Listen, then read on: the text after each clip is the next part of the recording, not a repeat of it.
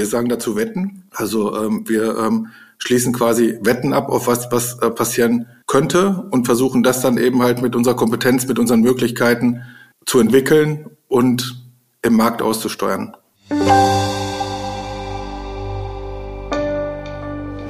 Herzlich willkommen zum TV-Podcast. Diese Woche haben wir einen Pionier der Branche zu Gast. Stefan Lewe hat schon früh auf die Kraft der Daten im emotionsgeladenen Modebusiness gesetzt und sich damit erfolgreich in den Womenswear-Sortimenten etabliert. Im Gespräch mit meinem Kollegen Tim Dörpmund erzählt er, welche Wetten er mit seinen Labels Opus und Someday eingeht, um weiter im Markt zu wachsen, wie Dynamic Pricing den Deckungsbeitrag pushen soll, was es mit dem Mindful Circle auf sich hat und warum es im Headquarter weder Post-its noch Papierkörbe gibt. Herzlich willkommen zum TV-Podcast. Mein Name ist Tim Dortmund und ich freue mich sehr, heute einen besonders spannenden Gast ähm, begrüßen zu dürfen. Wir sind virtuell verbunden. Ich äh, freue mich, Stefan Lewe begrüßen zu dürfen. Hallo nach Oelde. Ja, hallo Herr Dortmund. Vielen Dank für die Einladung. Ganz kurzes Intro zu Ihnen. 2000 haben Sie Opus gegründet, zunächst als Hosenlabel. Inzwischen sind längst alle weiteren oder fast alle weiteren Produktgruppen hinzugekommen. 2015 folgte dann mit Someday die nächste Linie und ganz besonders spannend ist bei Ihnen, dass Sie viel mit Daten arbeiten. Und ähm, in der Mode wird ja viel mit Gefühl gearbeitet. Das machen Sie, glaube ich, auch, aber eben auch viel mit Daten. Und äh, deshalb würde ich mich freuen, wenn Sie uns einen kleinen Blick in den Maschinenraum gewähren. Ja, sehr gerne. Herr Lewe, ähm, ich hatte schon mal die Ehre und durfte, war mal oben bei Ihnen in Oelde ähm, und durfte das Headquarter äh, betreten. Äh, das ist tatsächlich eindrucksvoll, finde ich, ähm, auch so im, im deutschlandweiten Vergleich, wenn man sich andere Unternehmenszentralen anschaut. Vielleicht können Sie unsere Hörerinnen und Hörer mal kurz mit auf die Reise geben. Was erwartet einen dann, wenn man bei Ihnen auf der Matte steht? Wie sieht das aus und warum sieht das so aus? Also in Oelde, wir sind ja dezentral organisiert. Wir haben ähm, also auch schon vor Corona an verschiedenen Standorten Büros gehabt und ähm, in Oelde jetzt im Speziellen, Sie meinen die Architektur oder was im Speziellen meinen Sie? Ja, Architektur, Interieur. Ich glaube, es gibt auch relativ wenig Papier, ähm, das da so rumliegt. Das wirkt alles extrem ordentlich und als wenn das alles seinen Sinn hätte, was wo steht. Ja, also ähm, wir beschäftigen uns ja mit Lifestyle und der Lifestyle, den wir haben, ist eben halt auch ähm, in der Architektur, in der Kunst, die wir haben, wahrscheinlich sichtbar. Auch die Prozesse, die wir haben, die versuchen wir permanent zu optimieren. Da sprechen Sie ein papierloses Büro an. Also bei uns gibt es in der Tat da sehr wenig Papier im ganzen Headquarter und ähm, demzufolge auch, ich glaube, zwei, insgesamt zwei Arbeitsplätze, die mit Papierkörben ausgestattet sind. Ansonsten gibt es auch im ganzen Campus, nennen wir das hier, keinen einzigen Papierkorb. Also die Altpapiertonne wird bei Ihnen eher seltener geleert werden müssen. Ja, das hat vielleicht auch was ähm, mit der Konsequenz zu tun, wie wir arbeiten. Also ähm, in der Konsequenz, wenn du ein papierloses Büro betreibst, da fällt ja auch kein Papier an. Also können wir in der Konsequenz auch dann für ähm, das Facility Management, für die Reinigungskräfte ähm, die Papierkörbe dann auch dann direkt entfernen. So ist der Prozess wieder optimiert und äh, wir brauchen die Papierkörbe gar nicht leeren. Und Post-its gibt aber schon oder sind die im Rahmen von Corona, Lockdowns und Remote Work auch äh, abbestellt worden? Also es gibt ja ganz tolle viele neue Tools ähm, auch jetzt in Corona, die wir praktisch einsetzen. Das ist bei uns Miro heißt das und das sind dann elektronische Posts und ähm, das ermöglicht dann eben halt ein gemeinsames Arbeiten an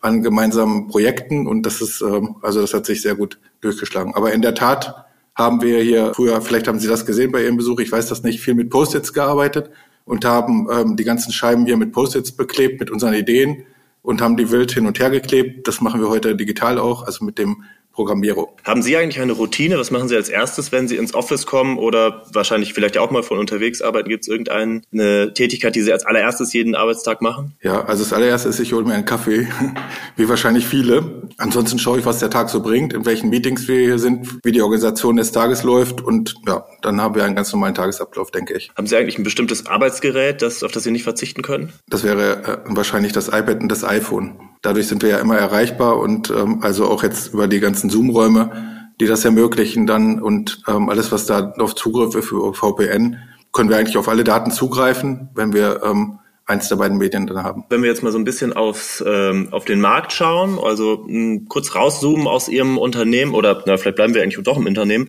Ähm, was hören Sie eigentlich gerade so von Ihren Kunden? Sie haben ja, äh, sind ja sehr stark im Handel verankert mit Ihren beiden Labels. Wie ist gerade so das Grundrauschen, wenn Sie mit Ansprechpartnern telefonieren oder mit Ihren Teams sprechen? Was kommt da so gerade auf Sie zu? Welche Themen werden da gerade besprochen? Also wir haben ja auch während Corona haben wir auch ähm, die ganze Zeit sehr engen Kontakt mit unseren Partnern gehalten und wir haben da Thesen aufgestellt. Also ähm, die erste These ist, ähm, dass der Kunde natürlich permanent auf den Flächen neue Kampagnen mit neuen Kampagnen überrascht werden muss und ähm, die Artikel müssen in optimaler Kuration in der idealen Menge am Post verfügbar sein. Das ist also die erste These. Die zweite These ist, ähm, dass wir im Handel den Rohertrag erhöhen müssen und wie können wir das gemeinsam mit dem Partner zusammen leisten. Also beide Thesen zusammen sind ja sehr herausfordernd. Jetzt kommen wir wieder zu den Post-its.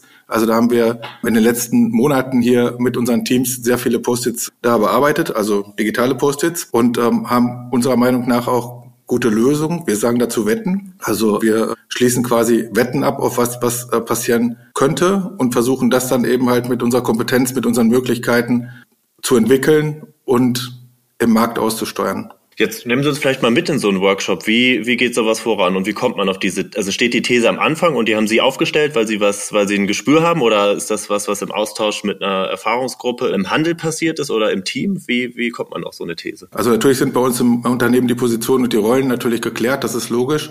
Trotzdem haben wir verschiedene Ideen und suchen uns dann zu den Ideen crossfunktionale Teams. Und ähm, diese crossfunktionalen Teams erlauben es, dass wir über das ganze Unternehmen die Experten zusammenstellen können. Und das ist aus unserer Sicht ein großer Vorteil, weil wir dadurch dann in kleineren, größeren Teams dann mit verschiedensten Experten immer wieder neue Dinge äh, bewegen können und sind nicht ganz starr aufgestellt wie in einer älter hergebrachten Organisation eventuell, und da bauen wir dann eben halt diese Thesen weiter auf, was das alles heißen kann und dann das oft eine Eigendynamik kann. Welche Disziplinen dürfen auf keinen Fall fehlen in so einem Team? Also muss da ein Designer drin sein oder jemanden, der sich mit der Daten analysieren kann oder jemand, der weiß, wie es an den Rohstoffmärkten aussieht? Ja, das ist eben halt, welche Aufgabe haben wir und dann wird das Team zusammengestellt. Aber da das ja meist alle Bereiche betrifft, sind auch aus allen Bereichen dann Leute dabei, beziehungsweise strahlen solche Projekte ja oft auf andere Bereiche aus dass wir dann eben halt wieder neue crossfunktionale Teams zusammenstellen und dann um dieses Spezialthema zu bearbeiten. Und lassen Sie uns doch direkt mal auf die Wetten kommen. Vielleicht können Sie die nochmal formulieren. Also Sie hatten gesagt, es geht darum, die ideale Menge am POS zu haben. Das ist natürlich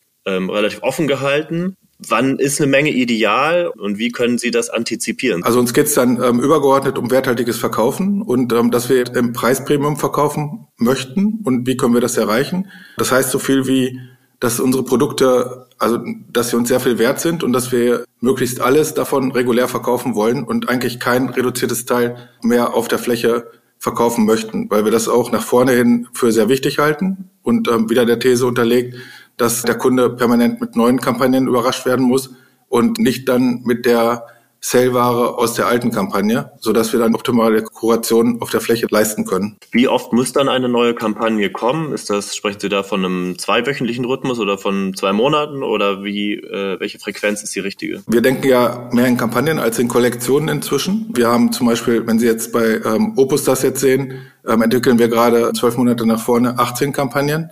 Bei Someday sind es roundabout 16 Kampagnen. Die werden wir aber weiterentwickeln und da wird es auch immer mehr Microcampaigns, also verschiedenste Arten von Kampagnen geben, die allerdings auf die verschiedenen Flächengrößen zugeschnitten sind. Also nicht jede Fläche kann alle Kampagnen dann mitmachen, logischerweise. Also das kommt ähm, eben halt immer darauf an, wie groß die Fläche ist, wie viel Platz oder Leistung uns der Partner zur Verfügung stellt, der Fachhandelspartner. Und darauf wird das dann abgestimmt. Und was fließt alles ein in eine Kampagne? Welche Kenntnisse aus dem Markt oder auch aus dem Designteam vielleicht, damit sie dann am Ende fertig wird und dass es eben die, die richtige Kampagne ist. Also ein bisschen ist das wie eine Trendpyramide, die kennt, glaube ich, jeder, dass wir ähm, eben halt mit Basics ähm, dann unten das alles untermauern natürlich und dann mit einer normalen Monatstrendkollektion und darauf aufbauend nennen wir das ähm, BRICS. Da machen wir eben halt Spezialkampagnen, die wir auch dann mit komplettem Social Media Material, mit ähm, also alles, was man am Point of Sale braucht, mit digitalen Möglichkeiten dann auch dann unterstützen. Und ähm, das sind als Beispiel dann ein Outdoor-Jackenprogramm. Also wir werden Outdoor-Warengruppen ähm, stärken da. Wir werden dann auch 24-7 Denims, also Hosenkompetenzen stärken und so weiter. Also auch Kleider jetzt im Mai, Juni als Beispiel. Das macht Sinn. Also auch, dass der Endkunde, die Kundin, unsere Kundin, die, die Marken dann, also Opus und Someday am Point of Sale vernünftig wahrnimmt, dass das immer auf einer Trendkollektion basiert und dann kann man das dann natürlich dann um diese Bricks erweitern. Und diese Steuerung, die erfolgt komplett von Ihnen aus dem Headquarter heraus oder gibt es auch Retailer, die sagen, ja gut, ich sehe das aber irgendwie ein bisschen in einer anderen Version doch besser bei meinem Standort? Wo ist da sozusagen die Sortimentshoheit? Ja, wir bauen ja das immer weiter aus. Also auch diese ganze Steuerung, die Sie eben schon ansprachen, wo wir mehr oder weniger eine 20-jährige Erfahrung haben. Das ist ja auch Ihr Punkt, dass wir dann auch datengetrieben sind. Natürlich ist bei uns das Produkt der absolute Hero. Das ist keine Frage. Also ohne Produkt können wir gar nichts machen. Das ähm, Produkt ist auch immer am Endkunden ausgerichtet. Wir machen jetzt nicht irgendwie einen Partnerwunsch oder das, was wir uns wünschen, sondern immer das, was der Kunde auch dann auf der Fläche erwartet, sowohl von der Kollektionsrahmenplanung, also von der Preisgestaltung her, vom Trend her, von der Einlieferungszeit her idealerweise auch. Dann gehen wir mit der Ware optimal um und das ist dann Daten unterstützt. Der Mensch spielt ja auch immer noch eine wesentliche Rolle natürlich, also gerade auch auf der Seite des Partners. Sie haben auch recht, dass wir eben die ganzen Dinge sehr stark scoren, also sehr stark mit ähm, Daten ähm, hinterlegen auch, das dann mit unseren Systemen sehr gut verfolgen können, wie dann sich der einzelne Artikel im Markt in welcher Verfügbarkeit behauptet. Also und was wissen Sie quasi über jedes einzelne Produkt, wenn wir mal bei der, wenn wir mal die Reise der Jacke skizzieren, da haben Sie die eingeplant in eine bestimmte Kampagne in einem Jahresverlauf. Da antizipieren Sie dann, dass die in einer bestimmten Anzahl, äh, einem bestimmten Größenverlauf auf einer bestimmten Fläche sein muss. Und dann, dann wird es ja sozusagen interessant, ob Ihre Wette aufgeht, ob die entsprechend abfließt, oder? Was kommt als nächstes?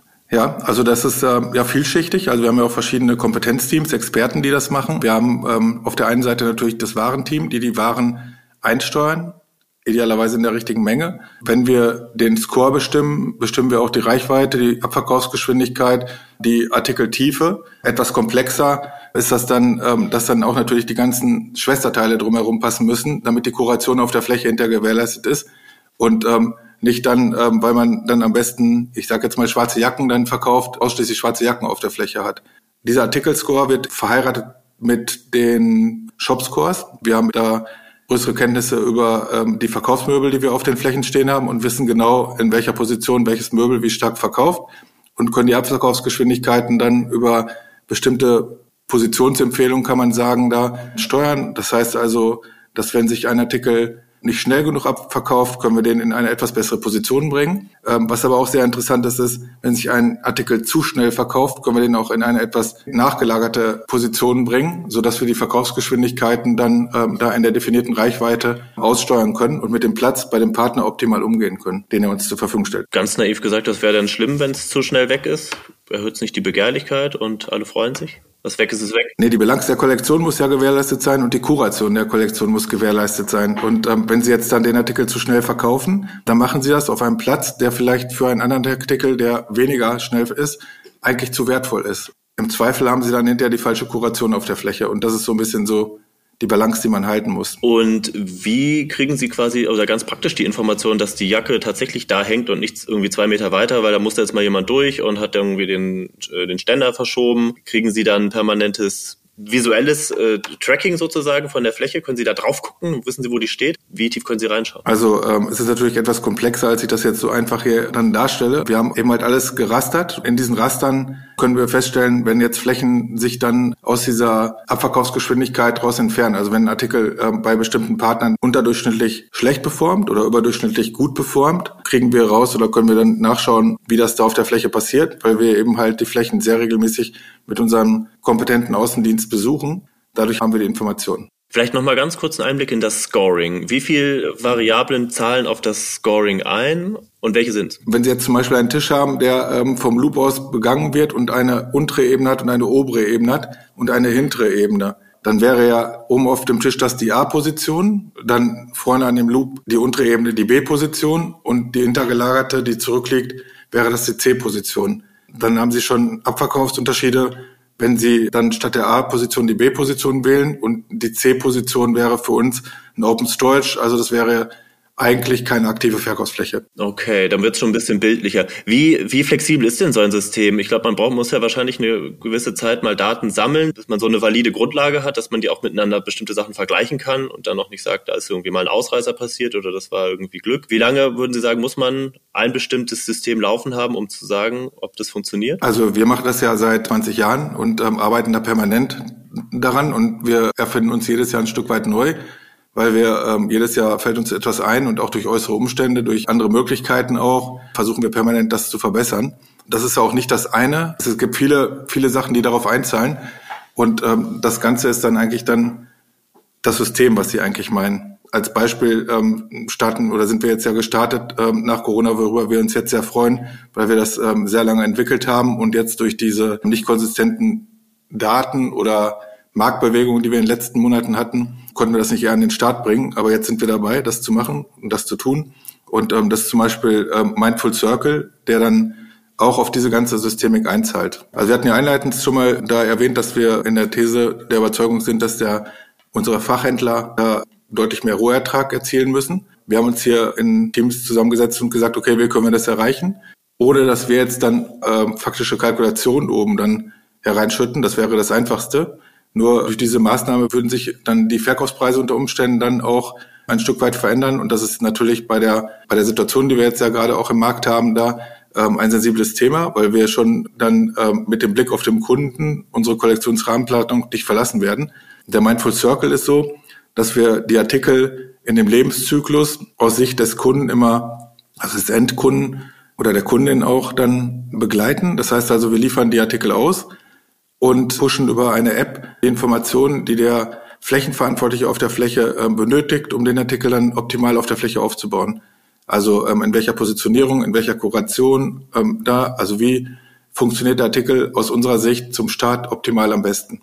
Wenn wir, das wäre jetzt der erste Schritt ähm, in diesem Lebenszyklus. Der zweite Schritt ist, wenn wir dann den Artikel dann pushen wollen, also mit Abverkaufen pushen wollen, also unsere App heißt Lisa, haben wir über Lisa, über diese Flächen-App, die wir permanent weiterentwickeln, ein Programm, das heißt Potential, also Lisa Potential. Da screenen wir so ein bisschen oder empfehlen wir ähm, dem Partner, wenn er in seiner Gruppe, also wir haben sehr viele verschiedene Gruppen da, anonym ist das natürlich auch. Also wenn der Partner den ähm, Abverkauf ähm, größer als 20 Prozent schlechter hat, als das eigentlich in seiner Gruppe so der Fall ist, dann ähm, pushen wir die Artikel. Ich habe eben über diese A, B, C-Dinge gesprochen da. Dann kann er den von einer B-Position vielleicht in eine A-Position bringen oder auch in eine andere Kuration bringen, weil auch die Nachbarteile sind entscheidend, ob das Teil dann ein Farbklecks ist oder alles bunt wirkt. Wir wissen es ja, dass das funktioniert, das ist schon im Einsatz, das haben wir auch schon in Testphasen jetzt dann am Markt gehabt da. Dazu kommt in der Phase 2 noch, dass wir Aufverkäufe machen. Also das heißt, dass wir, um die Abschriften weiter zu vermeiden, diese Einzelbestellung auslösen können, die dann direkt zu dem Endkunden geschickt werden, also zu unserer Kundin oder auch am Point of Sale. Das kann jeweils der Fachhandelspartner entscheiden. Das sind beides in Schritt zwei Maßnahmen, wie man mit den Artikeln Abschriften vermeiden kann und dann wieder in diese These reinrutscht, mehr Rohertrag pro Artikel bekommt und hinterher mit der gesamten Fläche. Vielleicht können Sie es, wo Sie es gerade sagen, Stichwort Mindful Circle, unsere Hörer und Hörer, die vielleicht das noch nicht so aus dem FF kennen, kurz mitnehmen. Was verbirgt sich dahinter? Ja, also im Idealfall ist auf jeder unserer Flächen Lisa im Einsatz, der Flächenverantwortliche von unserem Partner. Der hat also eine Möglichkeit, auf die App zuzugreifen und kann dann, wenn jetzt das Teil in der Farbe, in der Größe gerade nicht verfügbar ist, kann er das in diese App eingeben und kann das über ein digitales Etikett auch direkt abrechnen an der Kasse. Und je nach Wunsch schicken wir das direkt von unserer Logistik aus mit dem Lieferschein des Partners, mit dem CI des Partners dann zu dem ähm, Kunden, also zu der Kundin oder ähm, auch zu dem Point of Sale. Also je, je nachdem, wie der Fachhändler das ähm, dann für sich so entschieden hat. Und das fließt dann in, in die Tasche des, des Händlers oder in Ihre Tasche? Nee, das fließt absolut zu dem Fachhändler. Das ist ähm, für uns normaler EK, gehört auch zu unseren Serviceleistungen, weil Einzelbestellung in der Größenordnung ist ja klar, ist ähm, nicht so rentabel bei bestimmten Preisklassen. Aber wir wollen was dafür tun, dass es dem Fachhandel auch dann noch in idealerweise 100 Jahren gut geht. Und ähm, dafür stoßen wir einige Dinge an und versuchen ja auch dann digitale Möglichkeiten oder auch die Möglichkeiten von ähm, Online-Shopping dann mit dem Fachhandel stark weiterzuentwickeln und zu verbinden. Ist das die jüngste Iteration der Lisa-App, diese Möglichkeit? Oder was, äh, ist die, was ist eine Funktionalität, die Sie aktuell ähm, pushen. Also Lisa wird permanent weiterentwickelt. Da gibt es auch weitere Innovationen, die wir da reintreiben und das wird nicht stillstehen. Also da haben wir so viele Ideen, die wir eben halt in einer Reihenfolge abarbeiten müssen und das tun wir auch. In diesem Mindful Circle ist das der Schritt zwei von vier. Wenn wir jetzt weitergehen würden, weil ich glaube, das ist dann schon auch interessant, dass wir in dieser Rohertragsstärkung am Point of Sale diese Lisa Potential Geschichte und diese Einzelbestellmöglichkeiten, also diesen Aufverkauf machen von Artikeln. Sie können quasi mehr verkaufen, als sie eingekauft haben und dazu kommt dann ein Refresh Management, was wir Lagerverfügbarkeit ab Oelde haben. Also wir können die Artikel artikeltief direkt reinspielen. Wir sind in dem Hotseller Management über die Jahre, über die Erfahrung und über unsere langfristigen Produktionspartner auch stark in der Lage, dynamisch auf den Markt zu reagieren. Das sind aber alles Punkte, wo wir innerhalb also direkt innerhalb von 24 Stunden nachliefern können und schon in einer sehr schnellen Nachlieferungssteuerung über unsere Produktionspartner. Aber das ist auch in der Regel größer als vier Wochen. Und was machen wir in dem dazwischen? Und da haben wir in der Stufe drei in diesem Mindful Circle ein Marketplace-Modell, wo wir auch über Algorithmen über BI, vielleicht auch ein bisschen KI, schauen, wer, welcher Partner, welches Point of Sale läuft Gefahr, dass er auf der einen Seite dann vielleicht Artikel in eine Reduktion bekommt und ähm, auf der anderen Seite, an welchem Point of Sale glauben wir, dass mit der Reichweite, die der Partner hat, mit der LOG, also weil er verkaufsstark unterwegs ist mit dem Artikel, dann noch ähm, Potenzial hat. Und die Daten matchen wir miteinander und steuern das dann aus, dass wir bei dem einen Partner die Ware von der Fläche zurückkaufen und dem anderen dann über unsere Logistik, die wir hier in Oelde haben, direkt wieder zuspielen. Über Oelde muss sein, weil wir die Prozesse Faktorierung, Gutschrift, ähm, dass das bei unseren Partnern dann nicht zu weiteren Prozesskosten führt. Das übernehmen wir. Das zweite ist, dass wir Sortimente zusammenführen können. Also wenn der Partner Einzelteile hat, können wir das zu Sortimenten wieder zusammenführen und dann einen Partner schicken, der das noch sehr gut verkauft. Da versprechen wir uns auch sehr viel von. Also das sind auch wieder Möglichkeiten, wie man bei dem einen dann Abschriften vermeidet, bei dem anderen wieder artikeltiefere Verkäufe macht und dadurch dann auch rentabler ist. Und die vierte Stufe ist dann Dynamic Pricing. Und Dynamic Pricing ist so, dass wir auch das wieder in diesen ganzen Gruppen aufgeteilt haben und artikelspezifisch per Post empfehlen, also dass wir unverbindliche Empfehlungen aussprechen, dass wir die Artikel zu bestimmten Preisen dann anbieten würden. Das ist ein Punkt, den wir auch schon getestet haben. Also das heißt, dass Filiale A vielleicht einen anderen Preis an dem Teil hat als Filiale B. Vom Prinzip her ist das so, dass wir pauschale Abschriften damit eigentlich vermeiden. Alles ist ja 20 Prozent günstiger, sondern wir machen das nach Preisrelevanzen, dass wir jetzt schauen, wo eine Anreduzierung eigentlich rausreicht, weil der Partner vielleicht schon 30 von den Teilen verkauft hat und noch drei da hat. Und ein anderer Partner hat vielleicht im Grunde nur sechs gehabt und hat immer auch noch drei da, der das Teil dann offensichtlich viel langsamer verkauft. Da reicht es vielleicht nicht und da würden wir auch mit einer größeren Reduktion rangehen. Das haben wir auch schon in Feldtest gemacht und ähm, das ist also auch ähm, sehr vielversprechend, dass wir da auch sehr viel Reduktion am Point of Sale durchoptimieren können. Mal so ganz naiv gefragt, ähm, in anderen Branchen geht Dynamic Pricing ja nicht immer nur nach unten, sondern wenn man irgendwie muss man ja nur die Spritpreise angucken, das hat vielleicht einen anderen Grund, aber auch ein Zugticket wird dann irgendwann mal teurer. Könnte man nicht auch sagen, ja gut, wenn die das Top sich zu schnell verkauft, machst doch fünf Euro teurer? Also das würde wahrscheinlich in der Breite wieder unsere Datenstrukturen durcheinander bringen, weil wir ja sehr schnell mit sehr vielen Artikeln arbeiten und auch gar nicht so lange. Wir träumen immer von sehr schnellen Abverkaufsgeschwindigkeiten natürlich. Und das andere ist, dass wir ja auch mit dem Dynamic Pricing, also wir haben da den Blick auf die Rohertragssteigerung direkt über die Ware und ähm, wir haben aber auch in allen unseren Prozessen den Blick auf die ganzen Prozesse bei unseren Partnern. Bei Dynamic Pricing ist das so, dass wir versuchen, den idealen Preis dann drauf zu kleben, falls das Teil nicht regulär geht. Aber wir wollen keine zweite und keine dritte Reduktion haben. Wir müssen sofort den richtigen Preis haben. Und das sind Overhead-Kosten, die wir bei unseren Partnern vermeiden wollen. Und um das so ein bisschen auszuweiten, auch was unser Gedanke da ist, ist, dass wir auch ähm, über unsere Logistik hier, wo wir auch mit Robotik arbeiten und auch mit KI arbeiten, dass wir die ganzen Aufträge kumuliert versenden und dann bei unseren Partnern dadurch natürlich dann, je nachdem wie stark der Partner mit uns zusammenarbeitet, sind wir in der Lage, dass wir deutlich weniger Kartonagen zu unseren Partnern senden. Was bei unserem Partner dann wieder heißt, er muss weniger Kartons öffnen, er muss weniger Lieferscheine bearbeiten, weniger Rechnungen bearbeiten und auch die Entsorgung der Materialien dann natürlich reduziert. Vielleicht noch eine, eine Frage zu diesem doch sehr fein abgestimmten ähm, Maschinenwerk aus kuratierten Flächen und auch Möbeln, von deren Performance, da können wir vielleicht gleich auch nochmal drüber sprechen, äh, Sie genau wissen, wie hoch die ist. Ähm, die aktuelle sehr volatile Lieferkette, inwiefern bereitet die Ihnen eigentlich Sorgen? Also erstmal ein Kompliment an unsere Leute, die da das Produkt entwickeln und das auch steuern und auch an unsere Produktionspartner den, in den Ländern, wo wir arbeiten. Also wir haben da schon Herausforderungen und machen das auch immer im, im Interesse unserer Partner und haben da auch wie, wie viele andere, die auch produzieren, schon deutlich höhere Kosten, um die Ware auch zur richtigen Zeit hier hinzubekommen. Also die sind schon, also weiß man ja, das liest man ja auch schon ein bisschen explodiert. Sind denn ganz konkret bei Ihnen gibt es Unterschiede, gibt es neue Preislagen oder werden Sie bestimmte Preislagen anheben für die, für die kommenden Ausliefertermine? Also ganz darum werden wir nicht kommen. Wir werden das sehr sensibel machen. Und ich hatte es ja eben auch schon gesagt, dass die Kollektionsrahmenplanung da schon gehalten wird und ähm, das kann auch zulasten unserer Kalkulation passieren. Okay, also bestimmte Eckpreislagen wollen Sie ungern verlassen, aber hier und da wird's mehr. Man hört immer so von fünf bis zehn Prozent. Ist das realistisch oder? In unserem Fall ist es auch so, dass wir ja in den Preislagen dann also Outdoor und Denims, solche Warengruppen gerade sehr stark steigern und da sowieso dann auch einen anderen Durchschnittspreis bekommen werden. Genau, vielleicht eine, eine Frage noch zu dem, äh, zu dem Ladenbau. Sie ähm, rollen da ja oder erneuern ja auch gerade Flächen oder Partner erneuern Flächen, die Sie mit Ihren Labels haben.